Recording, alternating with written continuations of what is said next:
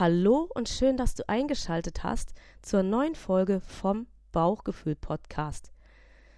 Hier bist du genau richtig, wenn du entspannt essen möchtest und eine gute Beziehung zu dir und zu deinem Körper aufbauen willst.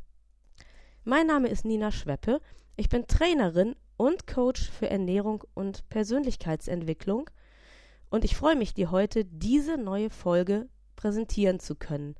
Sie hat den provokanten Titel Ich liebe mich. Und inspiriert worden bin ich zu dieser Folge durch einen sehr bewegenden Beitrag in unserer Bauchgefühl-Community.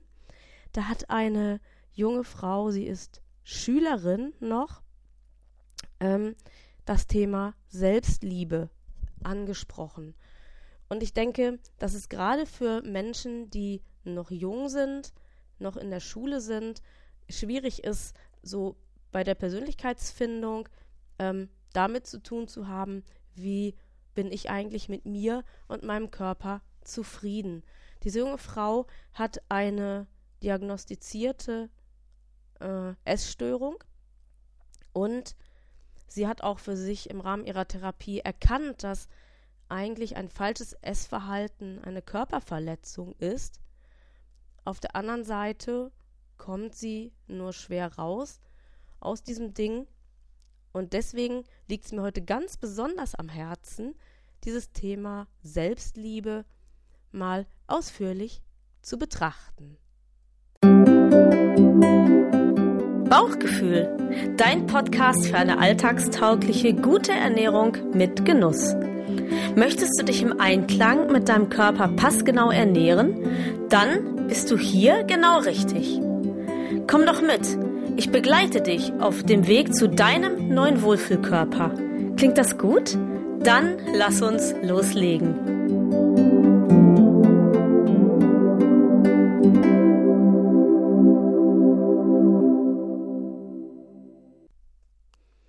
Ja, die Selbstliebe ist heute unser Thema. Und da müssen wir zunächst vermutlich einmal in den Begriff einsteigen und eine Begriffsklärung machen. Denn Selbstliebe, da als ich mich noch nicht mit dem Bereich Persönlichkeitsentwicklung beschäftigt habe, triggerte mich zuerst sowas wie Egoismus, Selbstverliebtheit. Und das sind ja alles Dinge, die eigentlich in der Gesellschaft nicht sehr wohl angesehen sind und sie sind natürlich auch nicht wirklich positiv. Und dann ist doch Selbstliebe eigentlich etwas, was eher schädlich und eher schlecht ist. Könnte man zunächst mal denken. Jetzt in einer Zeit, wo Achtsamkeit und so weiter, ähm, gutes Mindset haben und sich selber mit sich mehr auseinandersetzen, immer mehr in Mode kommt, da bekommt so ein Begriff wie Selbstliebe auch wieder eine ganz andere Bedeutung. Ich habe kürzlich einen Artikel geschrieben, ähm, in einer Zeitschrift der Blinden- und Sehbehinderten Selbsthilfe, Horus Aktuell Nummer 1 2020. Da war das Schwerpunktthema Traumatisierung. Und ähm, es haben sich ganz viele Menschen darüber auseinandergesetzt, wie sie Traumatisierungen äh, aus ihrer Kindheit oder woher auch immer verarbeitet haben. Und ich habe an der Stelle ähm, die Frage abgearbeitet, ob es eigentlich wirklich nötig ist, immer zu funktionieren, immer besser zu werden, immer weiter zu kommen, immer schneller zu werden. Ähm, und habe am Ende des Artikels herausgearbeitet, dass es eigentlich viel besser wäre, auch mal auf sich zu schauen, auf sich zu achten, natürlich weiterhin für die anderen da zu sein, für die Welt, für das System, in dem man lebt, aber doch auch zu gucken, wo man selber dabei bleibt, und ich habe lernen müssen, selber aus eigener Erfahrung, dass das alles sehr, sehr schwierig ist. Weil man ganz oft in dem System steckt, es werden Dinge von einem erwartet, man wird dazu erzogen, die Erwartungen zu erfüllen und dann tut man das auch. Aber wo bleibt man selber dabei? Und hier sind wir an dem Punkt, wo wir noch nicht bei der Selbstliebe sind, aber bei der Selbstfürsorge. Und so, wenn ich meine eigene Geschichte mir vor Augen halte, dann habe ich das Gefühl, dass die Selbstfürsorge der erste Schritt zur Selbstliebe ist. So, erst einmal Selbstfürsorge. Was ist das? Selbstfürsorge. Ähm, das bedeutet, ich kann für mich entscheiden, was ich tue und was ich lasse. Und zwar natürlich nicht ohne Rücksicht auf meine Umwelt, denn ich muss ja in mein System mich einbinden, ich muss ja da bleiben, wo ich bin. Ich muss da mich auch einbinden in ein System, weil ähm, sonst müsste ich irgendwo auf die Malediven auf eine einsame Insel ziehen. Aber trotzdem gibt es ja die Chance, dass ich auf mich achten könnte, dass ich auf mich achten könnte in einer Weise, ähm, die mir gut tut, dass ich gesund bleiben kann, dass ich ähm, ja mein, mit meinen Kräften gut haushalten kann und dass ich dann eben den anderen Menschen nützlicher sein kann, als wenn ich mich permanent abgeschuftet hätte und eigentlich dann doch ähm, an dem Punkt wäre, wo ich eigentlich keinem mehr nützen kann. Und das fängt so an so Punkten an, wo ich sage, hm, heute bin ich erkältet, ich glaube, ich kann nicht zur Arbeit gehen, ich sollte aber prüfen, ob ich zum Arzt gehe. Selbstfürsorge fängt an dem Punkt an, wo ich mir sage, ich habe jetzt echt mal Lust auf Süßigkeiten, aber ähm, ich versuche mal zu gucken, ob ich entweder es nicht übertreibe oder ob es eine Alternative gibt. Selbstfürsorge kann sein, ich habe irgendwie das Gefühl, mein Leben läuft aus dem Ruder, ich suche mir einen Therapeuten. Also, ne, das fängt an ganz vielen verschiedenen Punkten an. Ähm, und der Punkt der Selbstfürsorge ist, je nachdem, wie man sozialisiert ist, sehr, sehr schwierig. Wenn man ein Mensch ist, der immer ähm, gelernt hat, dass er von anderen in einer Weise dirigiert wird, angeleitet wird, dann ist das ganz schwierig, diese Entscheidungen eben der Selbstfürsorge zu treffen, sondern dann wartet man, dass die anderen diese Entscheidung treffen und die, da die Leute die nicht treffen, zieht man meistens den kürzeren dabei. Und jetzt merkt man, dass es eigentlich alles aus dem Ruder läuft, dass das alles nicht okay ist. Und dann kommt ein Problem. Dann sagt man nämlich, oh, ich bin ja schlecht. Oh, ich schaffe das ja alles nicht. Ich bin ja schwach. Oh, ich ähm, funktioniere ja gar nicht. Ich bin ja ungenügend. Vielleicht habe ich sogar noch eine Behinderung. Das ist ganz schlecht. Das ist ganz schlecht, weil dann kann ich den gesellschaftlichen Normen nie erfüllen. Äh, wenn ich dick bin, übrigens auch nicht. Ne? Ich bin ja übergewichtig. Und äh, ich, ich bin nicht, ich entspreche nicht dem Schönheitsideal. Äh, das ist schlecht. Das ist schlecht. Ich bin schlecht ne, weil ich dem Schönheitsideal nicht entspreche. Und dann geht dieser Teufelskreis weiter, weil man nicht für sich sorgen kann. Ähm, und weil man immer denkt, man muss für die anderen sorgen und man muss für die anderen funktionieren, geht dieser Teufelskreis auch weiter, nämlich ich bin schlecht, weil ich heute einen Essanfall hatte. Ich bin schlecht, weil ich heute meine Hausaufgaben nicht geschafft habe und weil ich mich nicht getraut habe, mich äh, den Lehrer das zu fragen, wie das eigentlich ging. Und dann nehme ich lieber in Kauf, eine schlechte Note zu kriegen, weil das ist ja dann auch die Quittung. Ich bin ja schlecht. Und dann kann das der Weg sein in eine psychische Erkrankung, in eine Essstörung oder wo auch immer hin. Also die Gefahr ist gegeben. Und das alles nur, weil man am Punkt X, und zwar schon als sehr kleines Kind, nicht gelernt hat zu sagen, ja, mache ich, nein, mache ich nicht. Oder zu sagen, ich würde machen, aber es ist nicht gut für mich, was könnten wir denn stattdessen tun? Die Auseinandersetzung mit sich selber, die äh, ist oftmals dann nicht vorhanden, wenn man so sich mit Essstörung oder anderen Dingen in dieser Art rumzuschlagen hat, und das ähm, führt eben auch dazu, dass man sich selber nicht lieben kann. Man hat den ganzen Tag das Gefühl, im Hamsterrad zu sein ähm, und irgendwie ähm, vermittelt sich dann auch der Eindruck, zumindest war das immer mein Gefühl, bevor ich angefangen habe, wirklich mit mir wieder in die Balance zu kommen, dass alle eigentlich irgendwas nur an mir oder in mir sehen, was ich nicht bin, nicht kann oder nicht sein will. Jetzt die Selbstliebe. Jetzt wird es nämlich interessant. Ich könnte ja jetzt auch hergehen und sagen, boah, ich bin so toll, ich finde mich so super, ich kann auch alles und ich bin überhaupt die Wichtigste.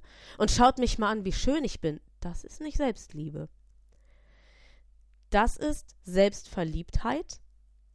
Und das ist schlecht, weil das ist genau das andere Extrem.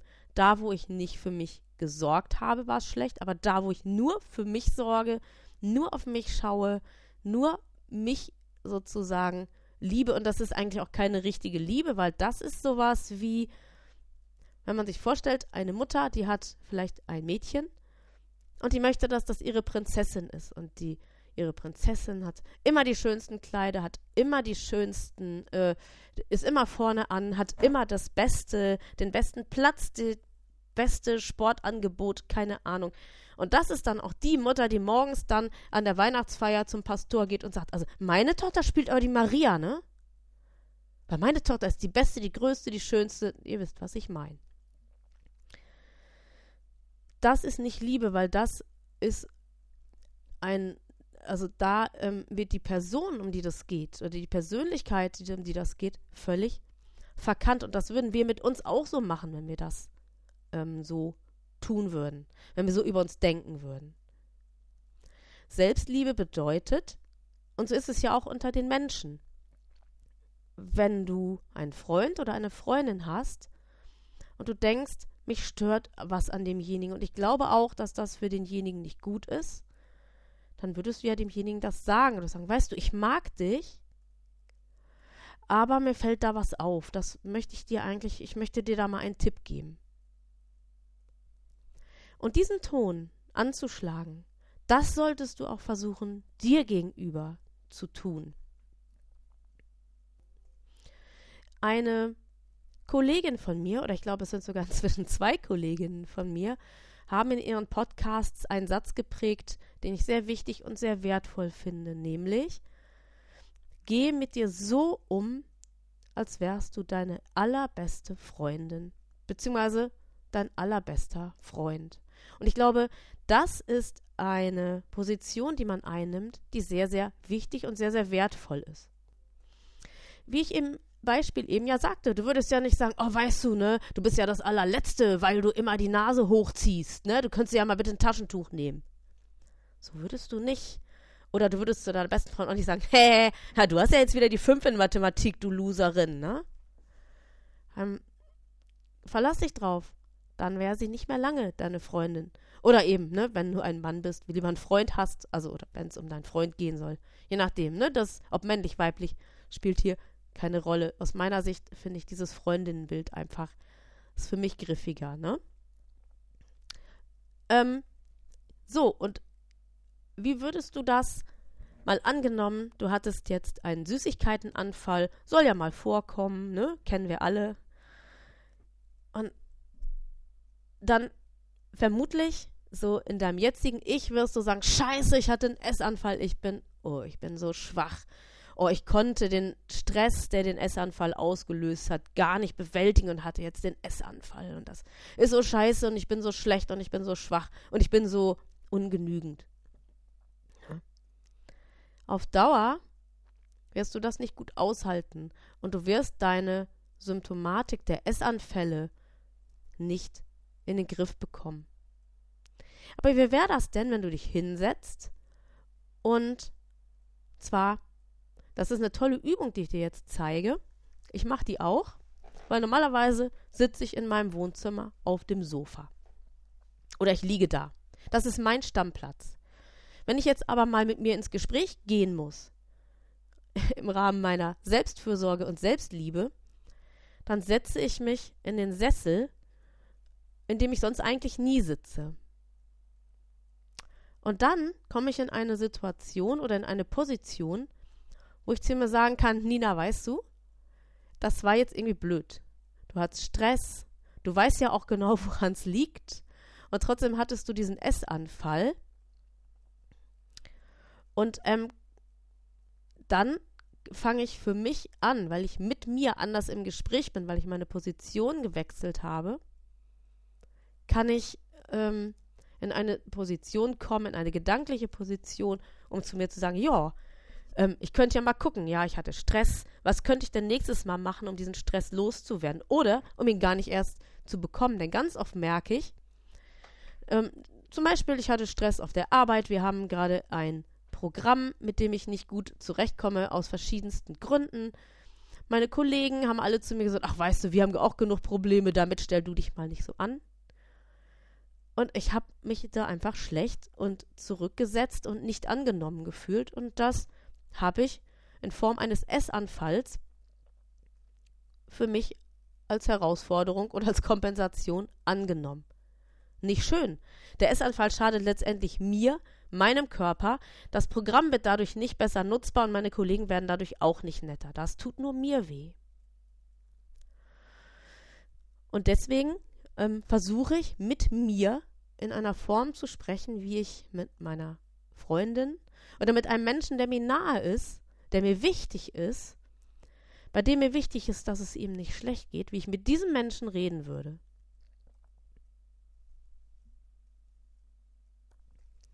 Damit ist natürlich der Essanfall nicht weg. Damit ist dieses verletzende Verhalten trotzdem geschehen. Aber der Umgang damit ist ein anderer. Und ich habe eine Chance, aus dem Fehler, den ich gemacht habe, für die Zukunft etwas zu lernen. Und da möchte ich bitte nochmal das Tool von meiner allerersten Kundin. Ähm, ja, ich habe es schon mal oft erzählt, aber ich möchte es einfach nochmal sagen, weil ich das so berührend fand. Sie hat damals zu mir gesagt, weißt du, wenn man die Fehler, wenn du dir das Wort anschaust und drehst die Buchstaben um, dann kannst du aus dem Fehler einen Helfer machen. Und das ist, wenn man das schafft, das ist Selbstliebe.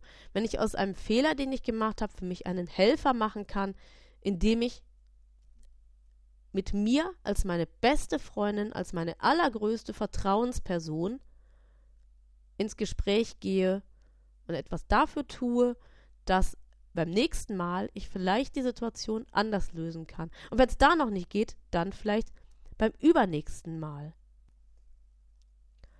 Ähm, ich habe es damals gesagt und ich sage es meinen Kursteilnehmern und Coachingkunden ja auch immer wieder. Ich selber habe diesen Weg der Persönlichkeitsentwicklung ja auch noch gar nicht abgeschlossen. Ich ähm, bin jetzt vielleicht so siebte, achte Klasse und ihr, je nachdem, ne, wie weit du, wie weit ihr so auf dem Weg seid, ähm, da seid ihr ja ganz unterschiedlich, an ganz unterschiedlichen Stellen abzuholen. Aber was für uns alle gilt, ist, es kann immer wieder mal passieren, dass wir in alte Verhaltensmuster zurückfallen. Und ich glaube, ganz wichtig ist, dass man sich dafür nicht hasst und sich dafür nicht beschimpft, sondern dass man sich vorstellt, wie unser bester Kumpel darüber mit uns reden würde. Und dann haben wir schon mal ganz viel erreicht.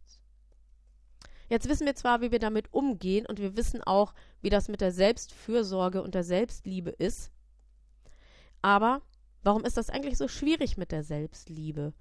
Und das möchte ich an die Adresse von meiner jungen Kundin oder jungen Community-Teilnehmerin echt auch nochmal sagen, denn das ist echt ganz, ganz schlimm und ganz, ganz schwierig. Und ähm, du weißt ja vielleicht, dass wir hier auch einige Hörer in diesem Podcast haben, die eine Behinderung haben.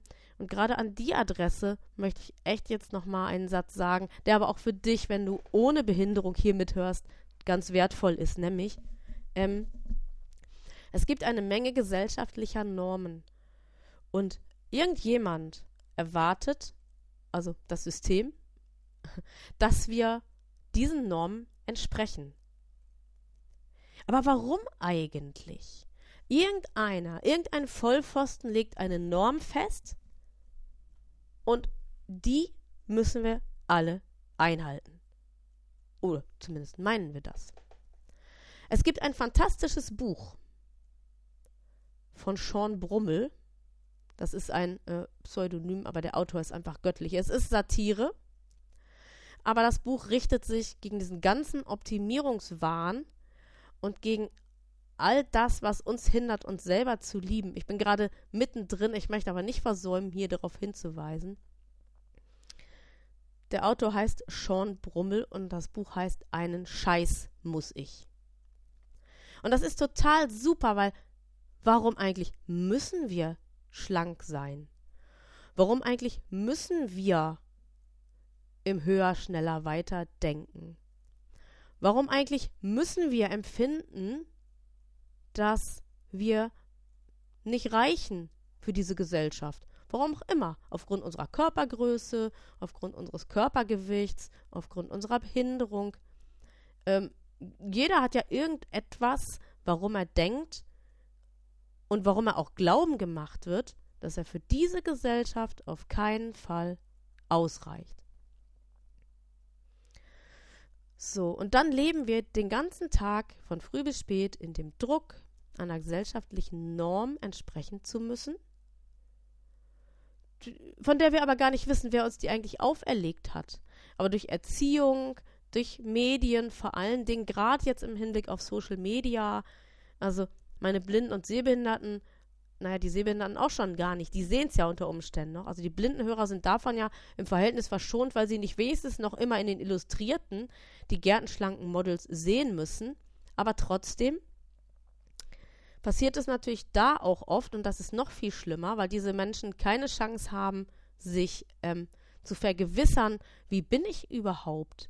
Ich meine, wir sind ja hier ein Ernährungspodcast und deswegen spreche ich das hier nochmal deutlich an ganz viele meiner blinden Kunden sagen mir, meine Mutter hat schon immer gesagt, ich bin zu dick. Und das ist eigentlich ganz schlimm, wenn die Mutter so etwas macht. Die meint es gut. Das ist ja schließlich die Mutter. Aber was die Mutter vergisst, ist, dass sie eigentlich ihr Kind in Verzweiflung stürzt, weil dieses Kind, was nicht sehen kann, wie die Welt aussieht. Ich kann also man kann nicht, dieser, dieses Kind kann nicht an den Strand gehen und sagen, ich gucke mir jetzt mal die ganzen Damen im Bikini an. Und wenn ich dann immer noch finde, dass mein Bauch zu dick und zu wabbelig ist, dann tue ich was. Sondern die, die muss sich verlassen darauf, dass ihre Mutter gesagt hat, du bist zu dick. Und der Arzt hat gesagt und die Lehrerin hat es gesagt und die Erzieherin hat es gesagt. Aber was soll ich dagegen machen? Nimm doch mal ab. Aber wer leitet einen denn an? Wie nimmt man denn ab? Und vor allen Dingen dann noch, wenn man womöglich ähm, zum Beispiel in einer Einrichtung leben muss, weil man alleine nicht so, noch nicht so gut zurechtkommt. Und da kann man gar nicht selbst bestimmen, ob man zum Beispiel Vollkornbrot oder so einkauft. Da wird nämlich einfach nur Gouda-Kochschinken und äh, das billigste Mischbrot eingekauft weil ähm, damit die Einrichtung mit dem Essensgeld klarkommt. Ja, holla die Waldfee. Und unter diesen Umständen soll ich dünn werden. Und die Erzieher sagen ja, dann kriegst du abends eben nur Gurke. Dann darfst du eben kein Brot mehr essen. Und dann, ich nehme ja nicht ab. Ich habe immer Hunger, es geht mir immer schlecht. Nicht mal das schaffe ich. wie soll man sich dann selbst lieben? Die Gesellschaft sagt, du bist behindert, du bist dick, du schaffst es nicht mal abzunehmen. Ah, du hast Schra Freunde hast du auch nicht und in der Schule bist du auch schlecht. So what? Und